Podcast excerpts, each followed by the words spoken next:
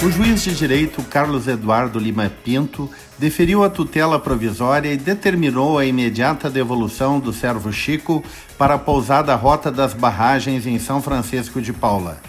A decisão foi tomada nesta segunda-feira, atendendo a uma ação protocolada pela advogada Daniela dos Santos, que atuou voluntariamente no caso, defendendo a saída do animal do cativeiro da aldeia do Papai Noel em Gramado. Em sua decisão, o magistrado ponderou que a questão deveria ser examinada sob o ponto de vista do bem-estar animal. Chico estava solto em uma propriedade de 170 hectares, ao contrário do cativeiro em que se encontra, afirmou Lima Pinto. É sabido que os animais se apegam àqueles que os alimentam e com quem convivem.